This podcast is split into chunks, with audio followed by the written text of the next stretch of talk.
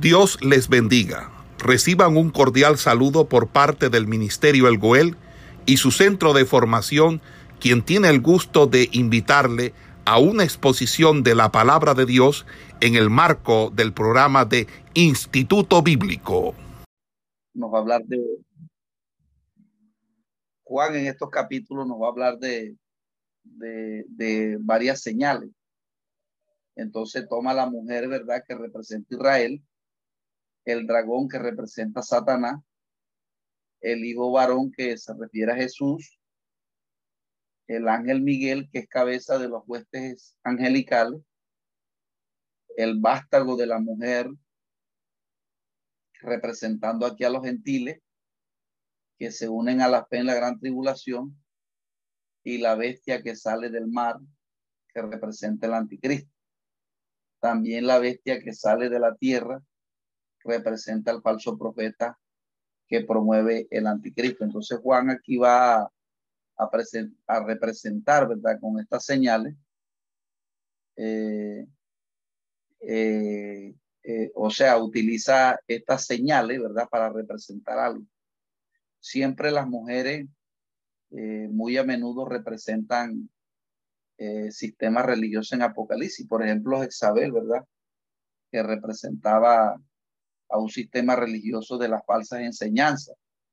Por ejemplo, en Apocalipsis 2, ahí Jezabel, que es una mujer, eh, representa a un sistema religioso.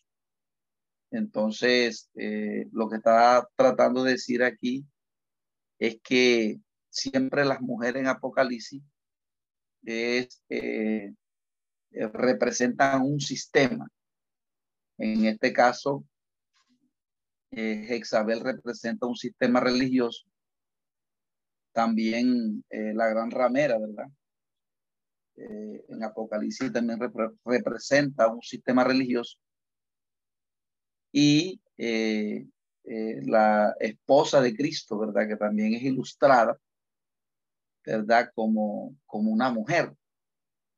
Entonces la iglesia también es representada como una mujer entonces, esto para tener una idea de que la mujer de Apocalipsis 12, que está, que está vestida de sol, es una clara evidencia que hace referencia a Israel.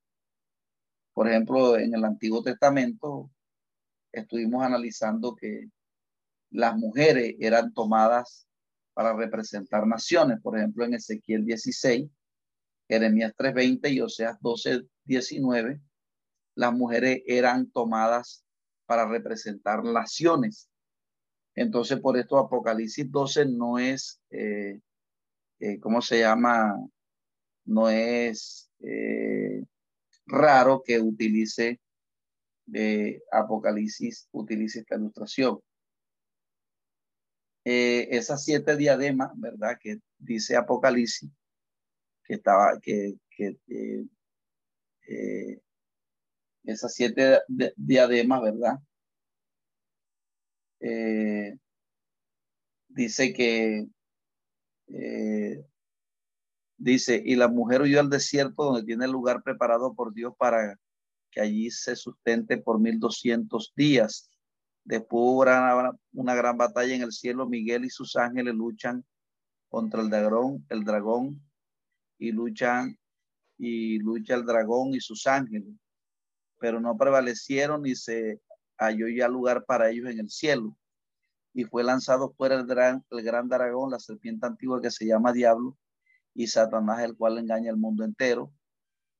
Y fue arrojado a la tierra y sus ángeles fueron arrojados con él. Entonces vi una gran, oí una gran voz en el cielo que decía, ahora ha venido la salvación, el poder, el reino de nuestro Dios y la autoridad de, de su Cristo, porque han sido lanzados fuera el acusador de nuestros hermanos, el que los acusaba delante de Dios día y noche. Y ellos han vencido por medio de la sangre del cordero y de la palabra del testimonio de ellos y menospreciaron sus vidas hasta la muerte, por lo cual alegró cielo y los que moran en ellos. Hay de los moradores de la tierra y del mar, porque el diablo ha descendido sobre vosotros con gran ira sabiendo que le queda poco tiempo. y cuando vio el dragón que había arrojado a la tierra, persiguió a la mujer que había dado a luz al hijo varón y se le dieron a las mujeres las dos alas del, del, gran águila para que volase delante de las de la serpiente al desierto a su lugar donde será sustentada por un tiempo. Eh, bueno, este, esto que dice aquí que la eh, que esto que verdad que aparece aquí que dice que después de una gran batalla en el cielo Miguel y sus ángeles luchaban contra el dragón y luchaban eh, y luchaba el dragón y sus ángeles pero no prevalecieron sino que se halló, y no se dio lugar para ellos. Entonces eh, hay una visión que el apóstol Juan está teniendo, ¿verdad? Eh, en el cielo algo que está sucediendo y es que eh, un ángel arroja a Satanás. Algunos dicen que, que hasta, este momento, hasta este momento, Satanás tenía acceso al cielo cuando se uno analiza los pasajes de,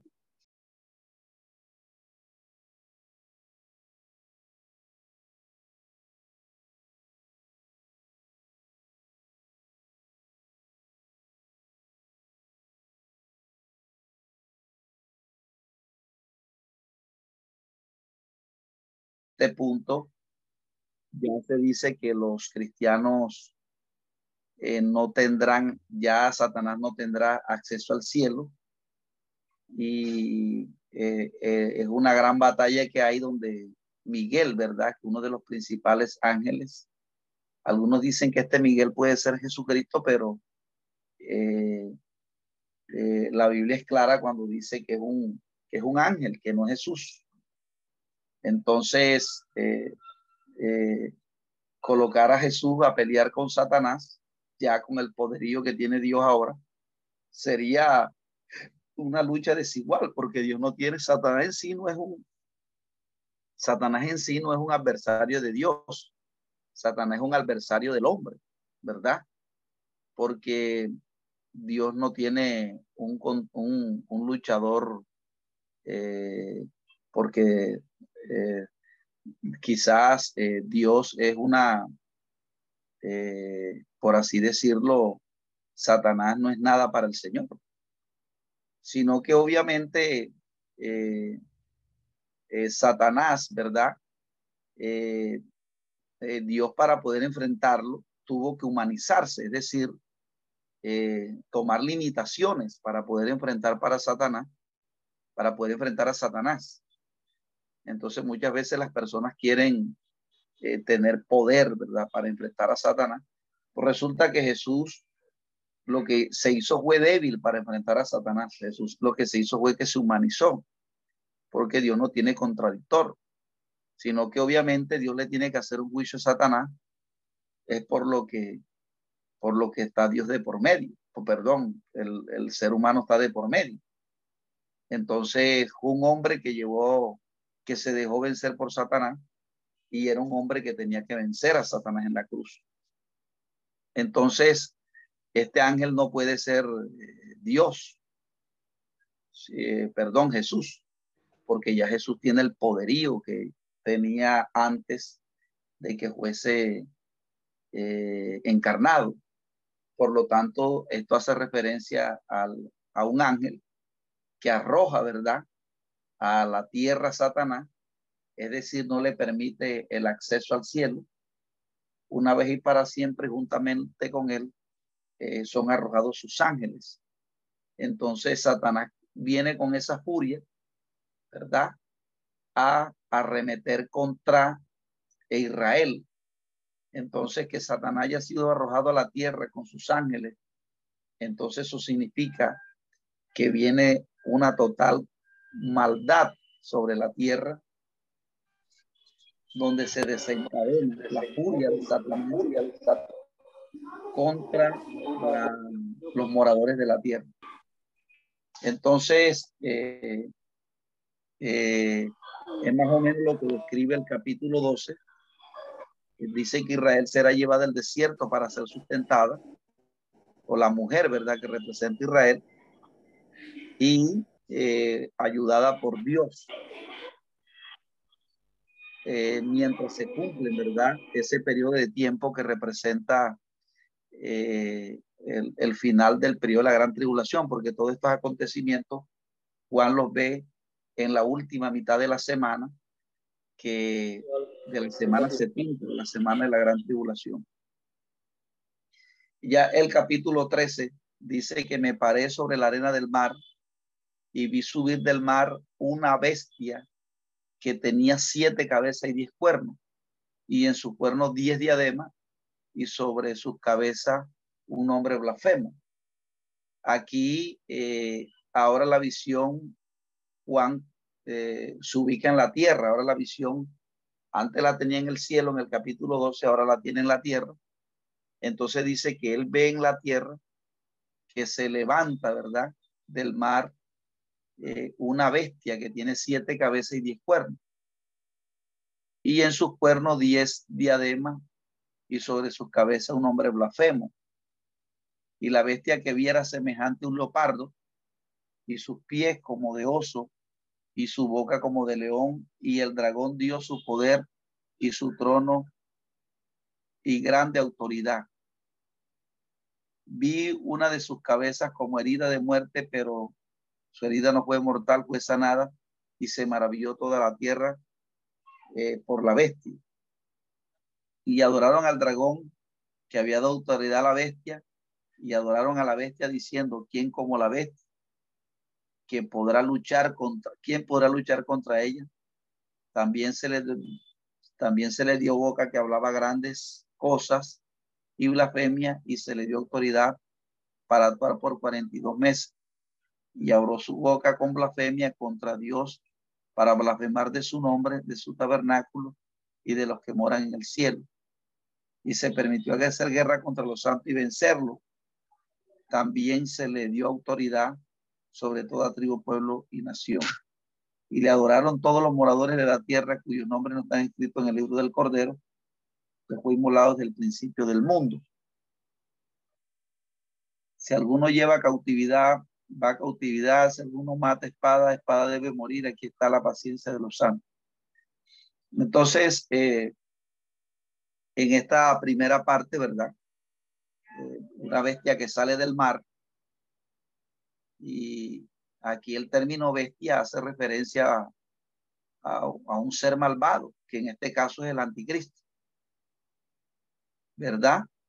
Y esas siete cabezas y esos diez cuernos eh, según Daniel, nos hacen referencia a, que tiene un poder. Recuerde que el número 7 significa lo completo.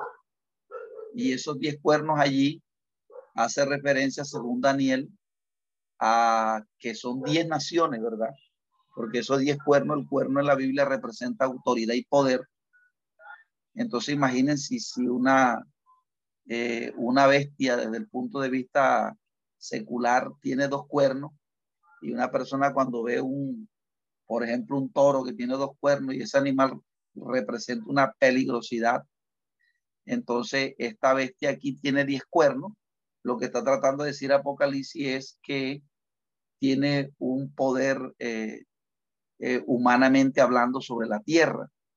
Y, y, y, y esa, eh, el número siete eh, que tenía siete cabezas, por ejemplo, eh, una bestia que tenía siete cabezas. Entonces, lo que está hablando es de que tiene un poder, un control sobre la tierra. Es lo que tiene, un poder que tiene control sobre la tierra. Y obviamente esto está hablando aquí del anticristo, que surge del mar, ¿verdad?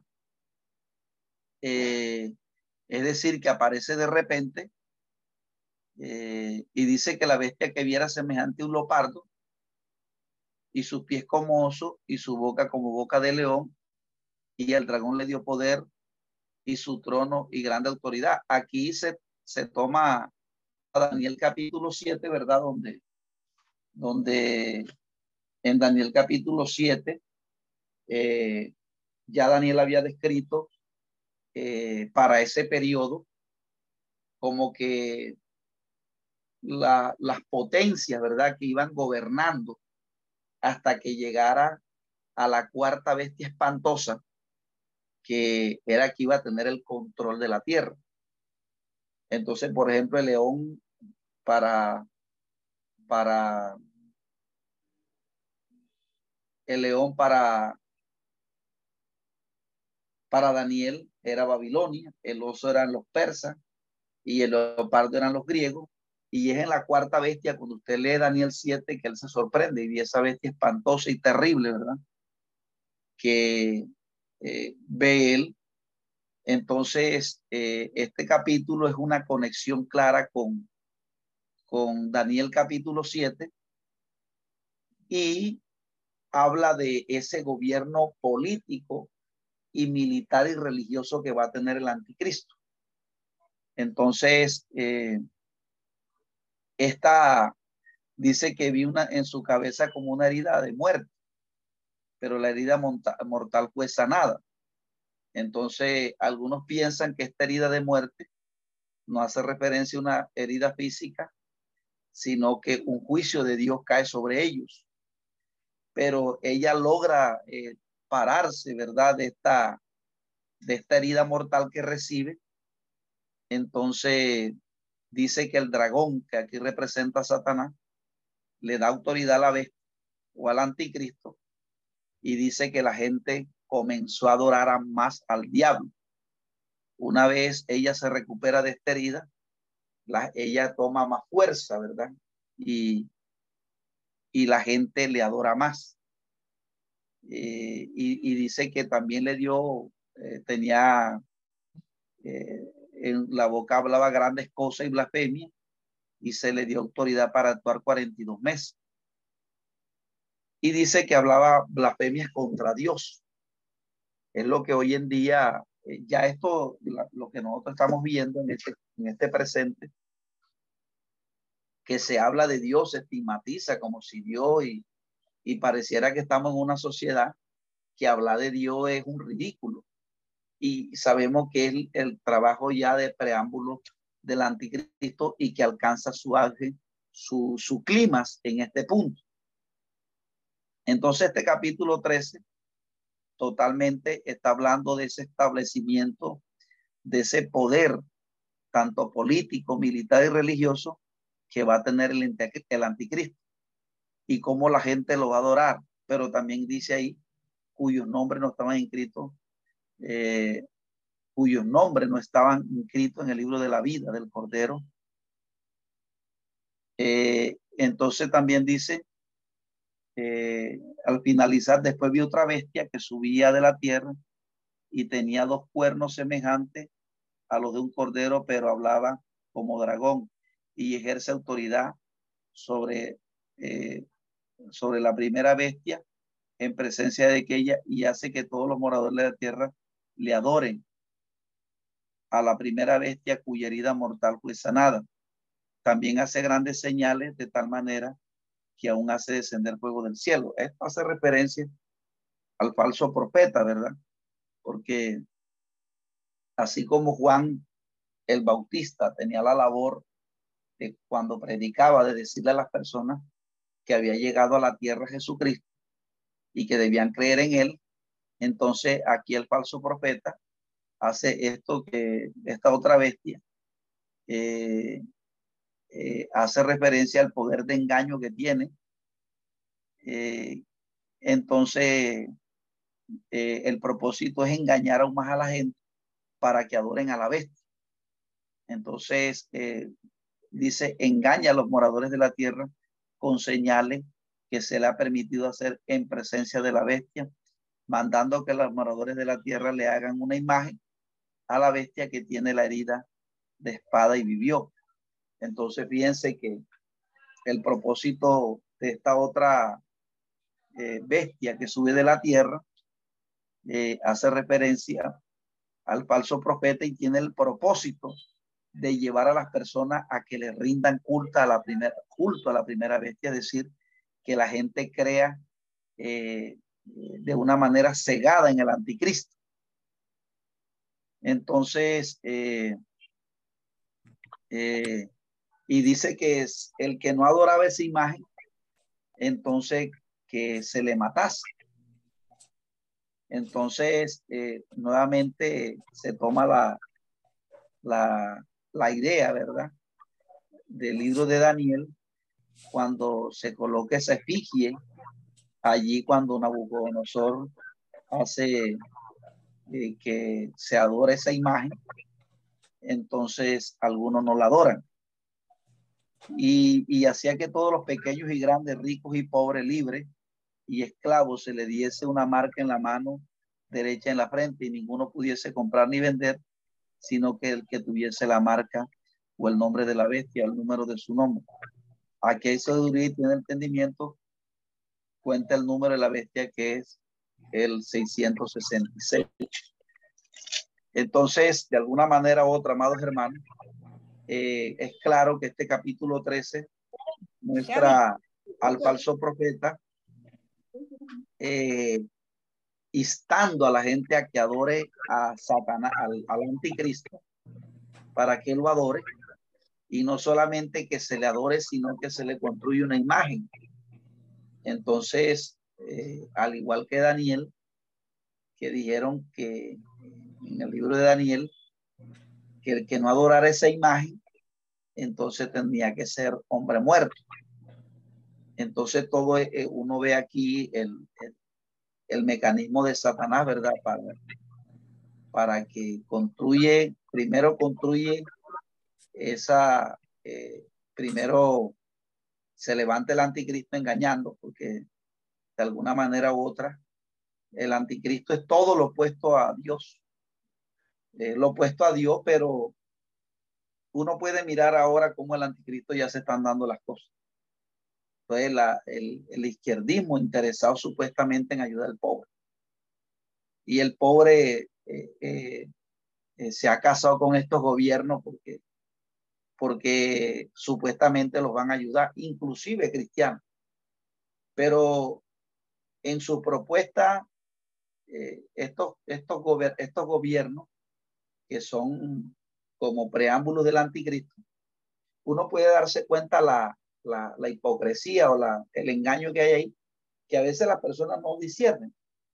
Primero porque la Biblia dice que en el Salmo capítulo 9, la Biblia dice que Jehová será el refugio del pobre, refugio para el tiempo de la angustia. Pero ahí claramente está indicando que el único que se preocupa por el pobre realmente es Dios.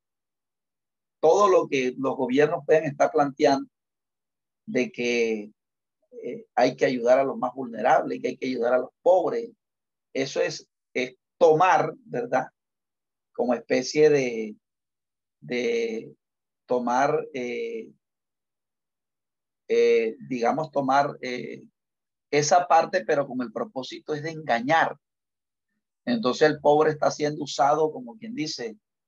Entonces la gente pobre dirá, ahora sí hay un gobierno que se está interesando por nosotros.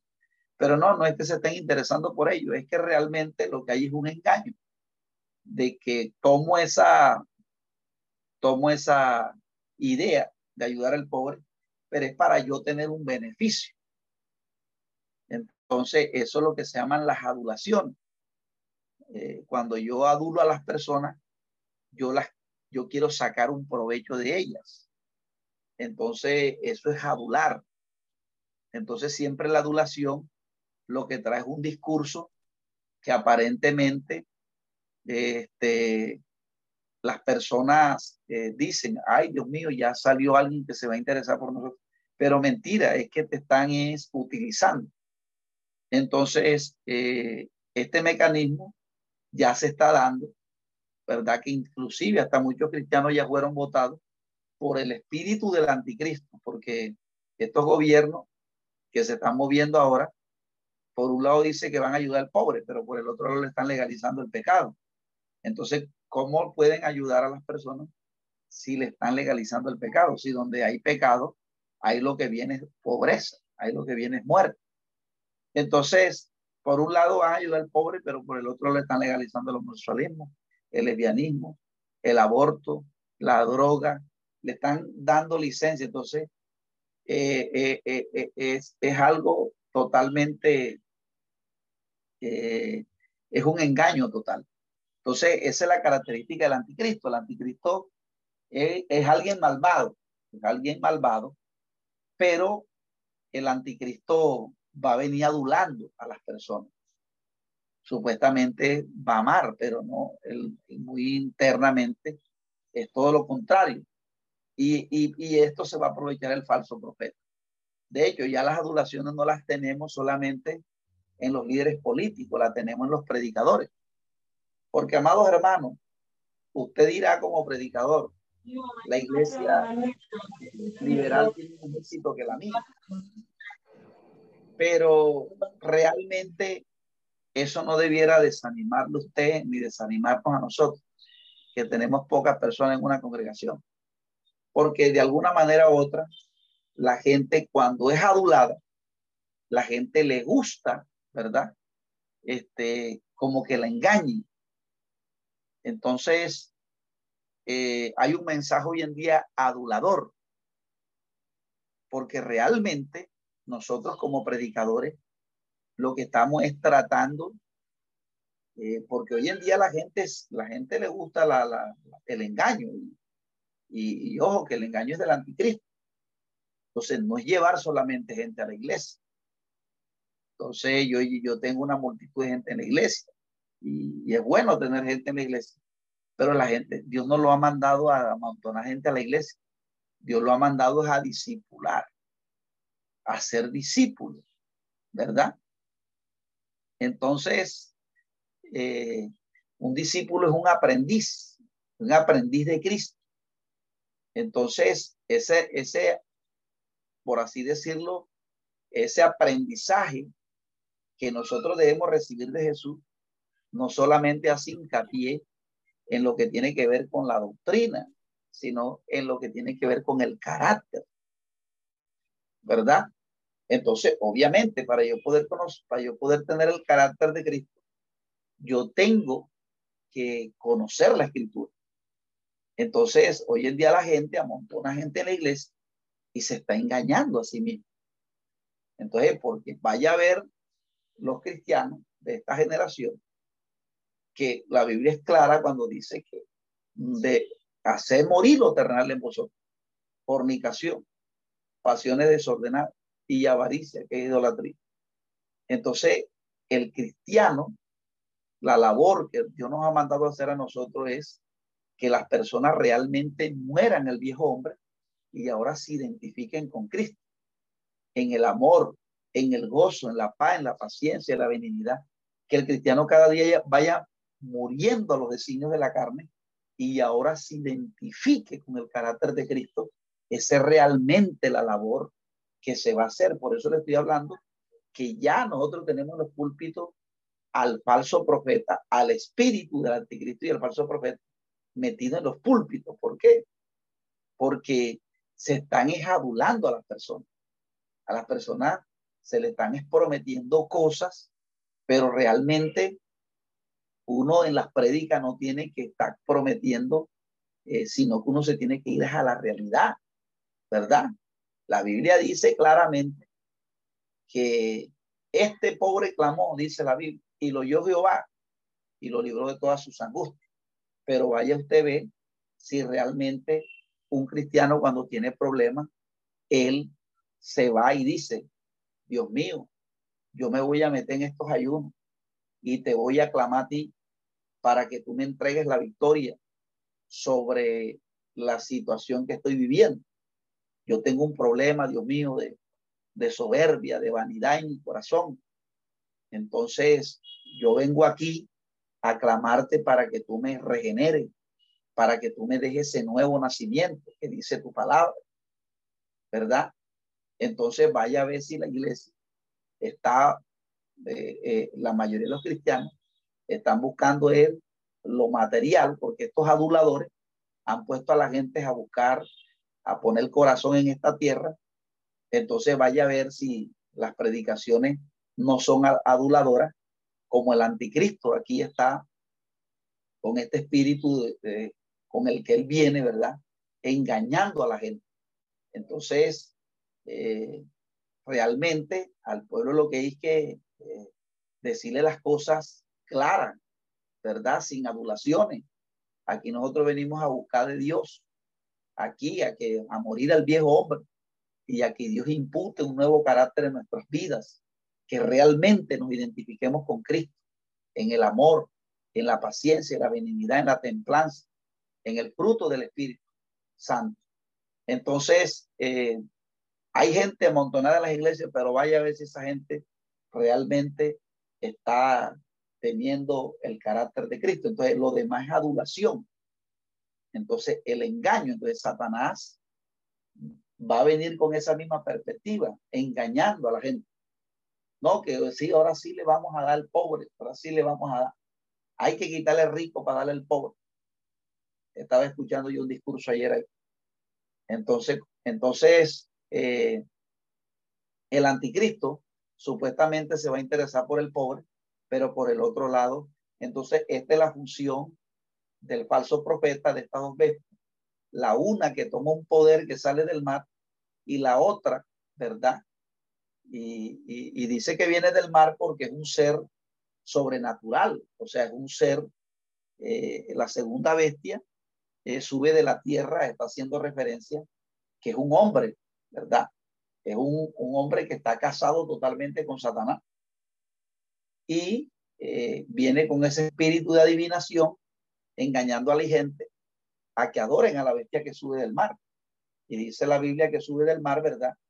Porque el mar para los judíos siempre fue algo tempestuoso, o sea, como algo macabro. Entonces, Juan utiliza aquí la expresión del mar para decir que del mar se va a levantar un hombre malévolo, obviamente es el anticristo, el cuerno pequeño, y el propósito de esta segunda bestia es que la gente adore a la, esta bestia y que la gente, y no solamente que se la adore, sino que se le haga una imagen.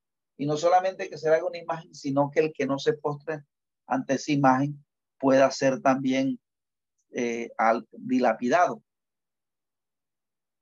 Entonces, y, ya sé que todos pequeños y grandes, ricos y pobres, libres y esclavos, se le pusiese una marca en la mano, en, la mano derecha o en la frente. Entonces, ya eh, estaba aquí mirando que hay una empresa que se ha hecho famosa. Eh, no sé dónde es que está, en qué país, si es en los Estados Unidos, pero dice que están creando, dice eh, un estudio, ¿verdad? que es una tecnología para darle a las personas que se les permita comprar y vender en la economía electrónica, que ahora está disponible. Entonces, dice que existen diferentes maneras en la que puede suceder. Una posibilidad interesante de una compañía llamada Digitales Aplicadas. Dice que está desarrollando un producto digital o un microchip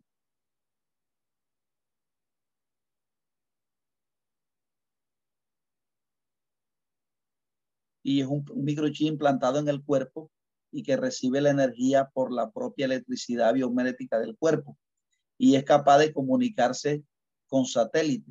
Esta es una compañía eh, legítima y real cuyo capital cotiza en la bolsa mayores. La compañía planea una prueba significativa de su tecnología eh, en el 2000. Entonces, fíjese, ya estamos en el 2022 y dice que es, eh, es con frecuencia, es una conferencia de prensa, eh, en, que en una conferencia de, de, prensa uno de los líderes de esa compañía dijo esta palabra, estoy particularmente emocionada, emocionada sobre la habilidad digital para salvar vidas, monitorear a distancia las condiciones médicas, pacientes en riesgo y promover el rescate de emergencia con la posición exacta de las personas. También veo un gran potencial para digital en, en el área de constante del comercio electrónico. Esta es una nueva frontera inalámbrica y habilidad web en la cual la posición actual del comprador es íntegra para lograr una nueva eh, venta exitosa. Entonces, fíjense que esto viene como, como, como un mecanismo de, de, de solución, porque una persona que le implanten eso, entonces es importante para la salud, es importante para la ubicación en caso que se pierda, eh, así como un celular. Yo creo que eso de los celulares, que se implante un chip en el celular, es el preámbulo, porque el propósito de, de ese microchip que ya viene, que se instala en un celular, el propósito es instalarlo en el cuerpo. Entonces, fíjense la adulación del anticristo, el engaño, que viene como una tecnología. Entonces, ya no va a ser usado. Estaba viendo que Bill Gates está tratando de, de hacer un tatuaje. Y entonces en ese tatuaje va incrustado ese microchip. Entonces, fíjense ustedes la manera del el engaño que el anticristo trae, pero esto alcanzará su auge ya en la gran tribulación cuando porque Apocalipsis 13 eh, está, estos capítulos ya están haciendo hincapié en la segunda semana, ¿verdad? ¿verdad? En la, eh, perdón, en la mitad de la segunda semana, que es Apocalipsis capítulo, perdón, que es eh, lo que se conoce como en el total gobierno del anticristo.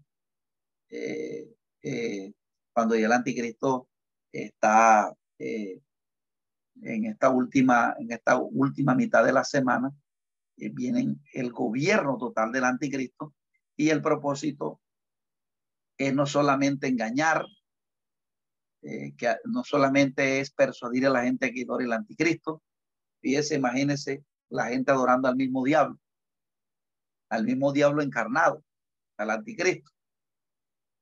Y eh, se le hace una señal y y se le, y, se le dice a todo el mundo que a los moradores de la tierra eh, eh, eh, hace señales, ¿verdad? A, a, los cristianos que les gusta la señal, que cristianos que dicen, no, si un predicador no levanta muerto, yo no le sigo.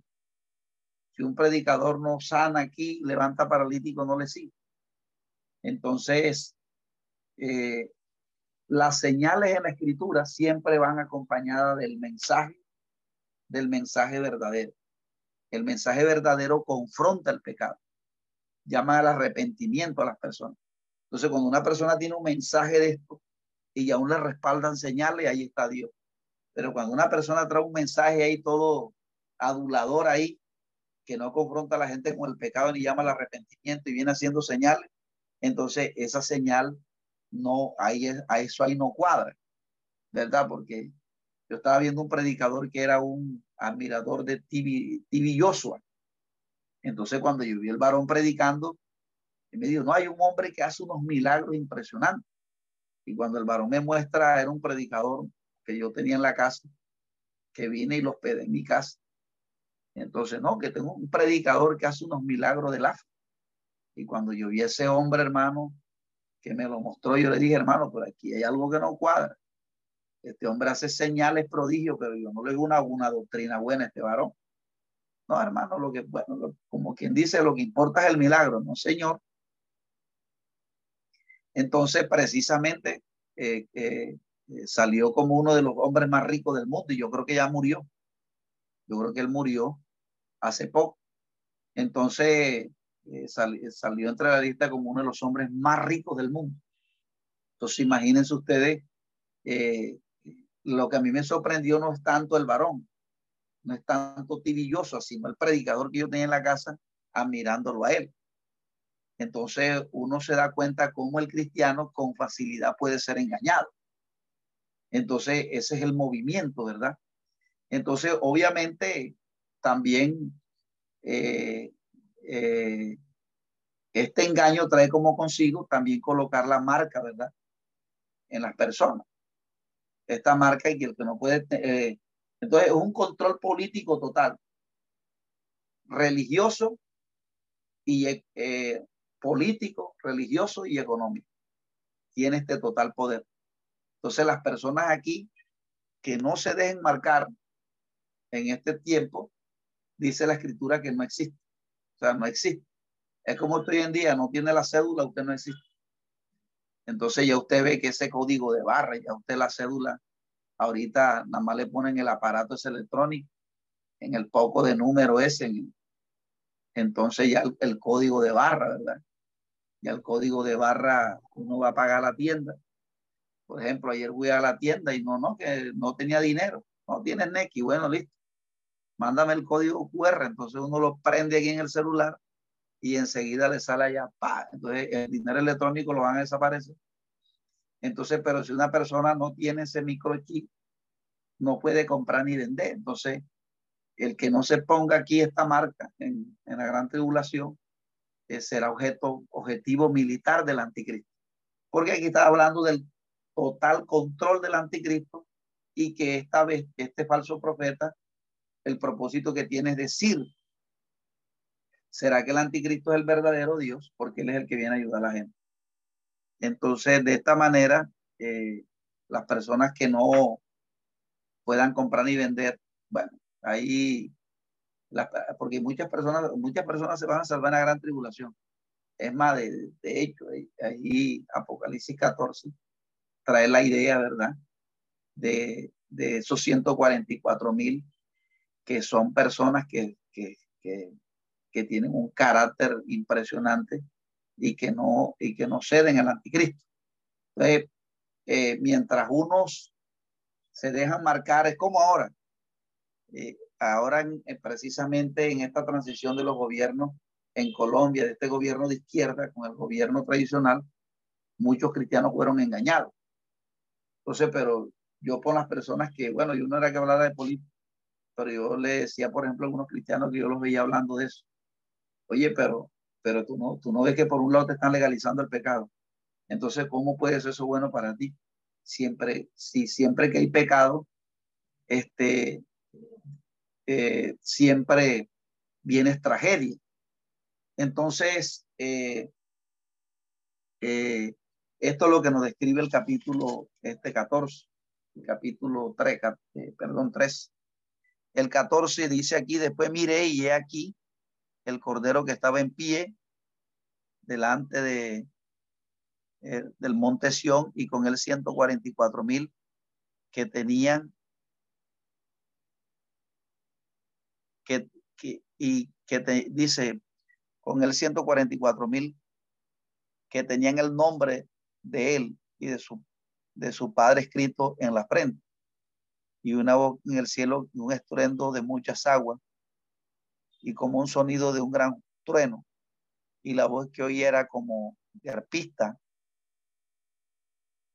que tocaban sus arpas y tocaban cántico nuevo delante del trono y delante de los, de los cuatro seres vivientes y de los ancianos. Y nadie podía aprender aquel cántico, sino aquellos 144 mil que fueron redimidos eh, de entre los de la tierra.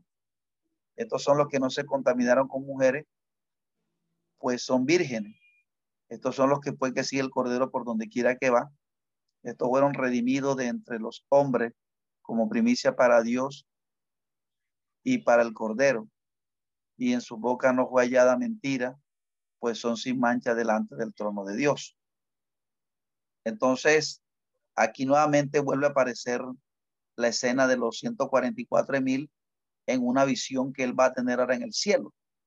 Y dice, y oí una voz del cielo como estrendo de muchas aguas y como sonido de un gran trono, y la voz que oí era como de la pista que tocaban sus arpas y cantaba un cántico nuevo delante del trono de Dios.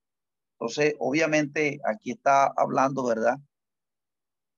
De personas que han sido eh, o personas que en medio de este dominio que tiene el anticristo en la tierra, son personas que salen bien libradas eh, de este de este dominio y no se dejan y no se dejan eh, eh, marcar.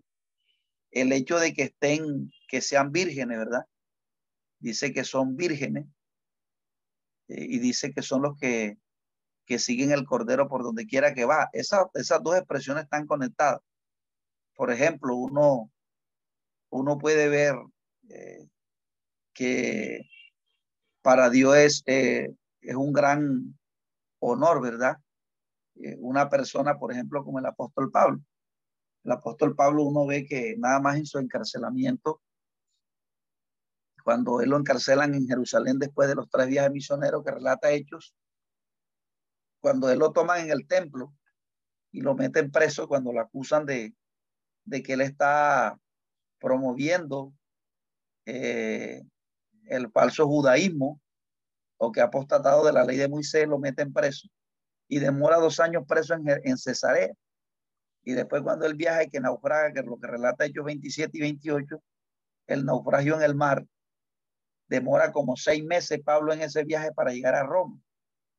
Y después en el, en el primer encarcelamiento que Pablo tiene en, en, en, Roma, hasta que Nerón lo, hasta que Nerón revisara su caso, porque la apela a César. César en ese momento era Nerón. Entonces demoró dos años más preso, ahí dice la escritura, en Roma. Entonces, imagínense, ya iban cinco años de Pablo estar preso por causa del reino de Dios.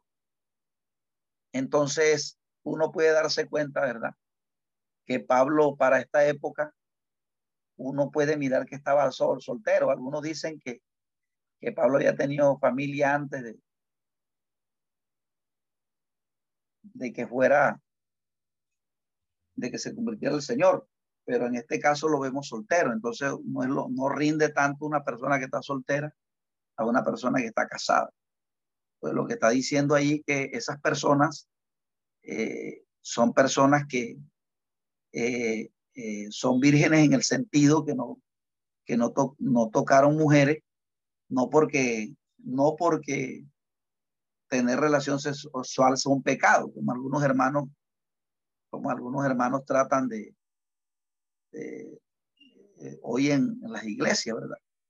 Hay hermanos que dicen que no, que ellos cuando una mujer me está diciendo en un culto, hermano, yo cuando viene la cena una semana antes no tengo relación sexual con mi esposo. Y yo le dije, pero eso usted lo, eso usted eh, lo, lo, lo, ¿cómo se llama? Está en mutuo acuerdo con su, con su esposo para usted hacer eso. Y ahí se me quedó callada. Entonces yo le dije, porque si usted se está teniendo sola y su esposo no está de acuerdo con eso, eso le está generando un problema con su esposo. Entonces, eh, hay el hecho de que la gente que como que ve que la relación sexual es pecado, la relación sexual no es pecado. Si alguna persona antes de la cena en mutuo acuerdo con, con el esposo dice, hermano, vamos a meter una entrada de ayuno para recibir la cena. Bueno, uno cuando está en ayuno no, uno no toca a su esposa, pero eso es una cuestión que se haga en mutuo acuerdo y eso no se debe imponer. Entonces de pronto alguno dirá con este pasaje, bueno, ¿será que eh, porque no estos hombres no, no se contaminaron con mujeres, será que tener relaciones como pecado? Entonces algunas personas relacionan eso. Pero ahí lo que la Biblia está tratando de decir, amados hermanos, es que fueron hombres que entregaron su vida en sacrificio al servicio a Dios que hasta no se casaron para de pronto poder tener como Pablo, ¿verdad? Más, más, eh, más tiempo para la obra de Dios. Porque no es lo mismo una persona que está casada, que tiene que atender hijos, todavía, ¿verdad? Cuando están pequeños, a una persona que está soltera. Entonces, eh, la descripción de estos 144 mil que ve Juan aquí en este capítulo 14 sobre el monte de Sión con Cristo, eh, está haciendo referencia a una exaltación, ¿verdad? Que Dios le está haciendo aquellos hombres que en medio de la gran tribulación se han mantenido en una postura de carácter para no dejarse, eh, este, porque aquí e, para esta época todavía hay gente que Dios está dejando, amados hermanos, porque imagínense, va a venir un ángel del cielo a predicar el evangelio aquí a la tierra. Entonces, con el carácter de estos 144 mil,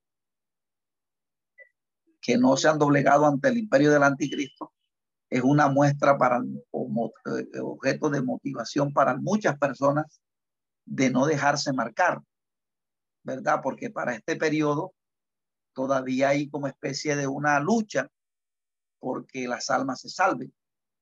Entonces dice, vi volar por medio del cielo a otro ángel, verso 6, que tenía el Evangelio eterno para predicarlo. A los moradores de la tierra a toda nación, tribu, lengua y pueblo, diciendo a gran voz, teme a Dios y da gloria, porque la hora del juicio ha llegado. Adorá aquel que hizo los cielos y la tierra, el mar y las fuentes de agua. Y otro ángel le siguió diciendo, ha caído la gran Babilonia. Entonces, aquí fíjese que está no solamente un aliciente para de los 144 mil que no, que no, que no han, este, que no se han doblegado ante este imperio, sino que dice la escritura que él ve, ve volar por medio del cielo otro ángel que tenía el evangelio para predicarlo a los moradores de la tierra, o sea, como una, eh, eh, que se temiera a Dios y que se le diera gloria a Dios y no al anticristo. Mientras el falso profeta estaba persuadiendo a la gente para que se adoraba, se adorara al falso, para se adorara al anticristo, aquí todavía hay de parte de Dios unas, eh, unas, eh, por así decirlo, Dios está motivando a las personas para que no crean ese engaño, porque se está jugando en la salvación, se está jugando es algo importante, ¿verdad? Como es la vida eterna. Entonces, eh, también dice que otro ángel le siguió diciendo, ha caído la gran Babilonia, la gran ciudad, porque ha hecho, porque ha hecho beber a todas las naciones del vino del furor de, sus, de su fornicación. Entonces, aquí otro ángel, uno está predicando el evangelio, hablando de la importancia que tiene el evangelio, y otro está diciendo que ha, caído la, que ha caído la gran Babilonia, haciendo referencia a que ese sistema de maldad, el cual ostenta como el que va a reinar la tierra, tiene un límite, tiene un fin, porque fíjese que el anticristo, una de las engaños que le va a meter a, la gente es que él es el que va a reinar por toda la eternidad y por eso la gente debe abrazarlo a él.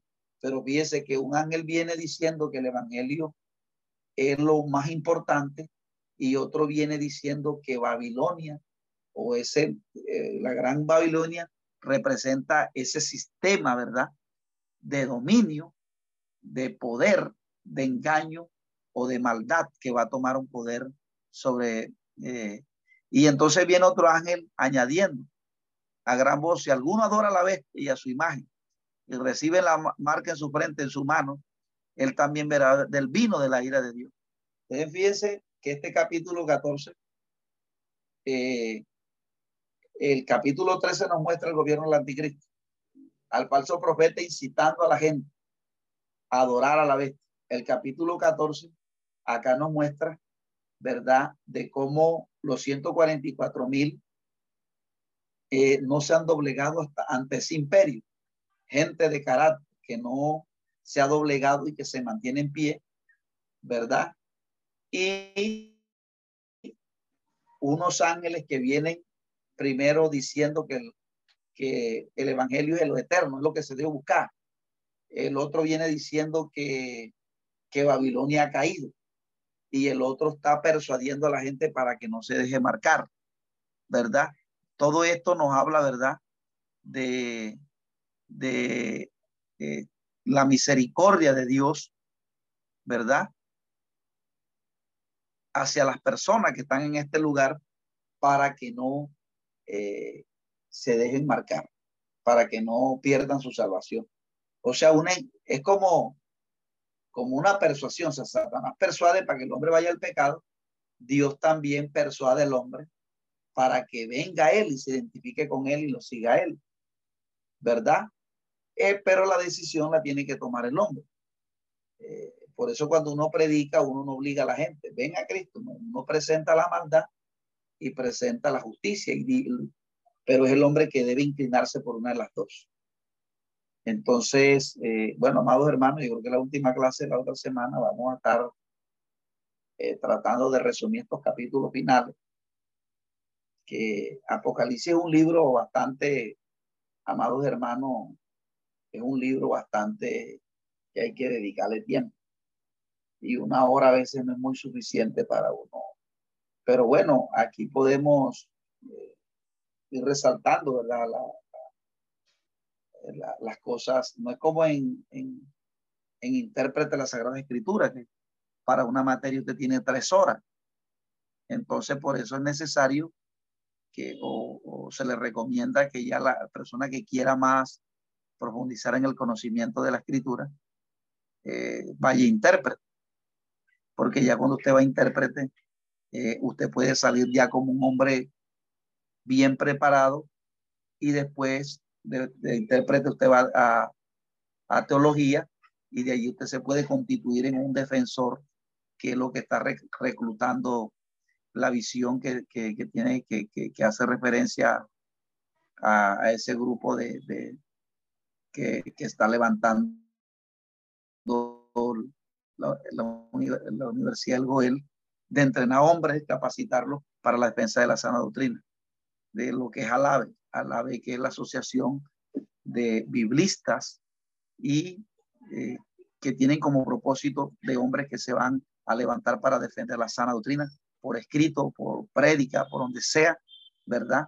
Entonces, la, el, motivo es que usted de pronto pueda continuar. Después que acabe usted esto, puede ingresar intérprete, aquel que de pronto quiera profundizar más en la escritura. Bueno, amados hermanos, vamos a estar orando, Padre, te alabamos, te bendecimos, te damos toda la gloria, toda la honra y toda la alabanza, te damos las gracias, Señor, porque tu misericordia y tu bondad nos ha dirigido, nos ha ayudado Señor, y yo aún, Señor, en medio de la exposición de la palabra, nos ha revelado, Dios mío, Señor, tu palabra. Te damos las gracias por ello, por tu presencia, Dios mío, en este lugar. Y te pedimos, Dios, que eh, por el próximo profesor y por los hermanos que tú le des a ellos, Dios mío, Señor, la paciencia para poder recibir esta enseñanza de tu mano. Te doy las gracias en el nombre de Cristo Jesús. Amén y amén. Bueno, amados hermanos, ustedes saben que esta Esperamos que este estudio haya sido de bendición para su vida y ministerio. A Dios sea la gloria. Este es el Ministerio El Goel, vidas transformadas para cumplir el propósito de Dios.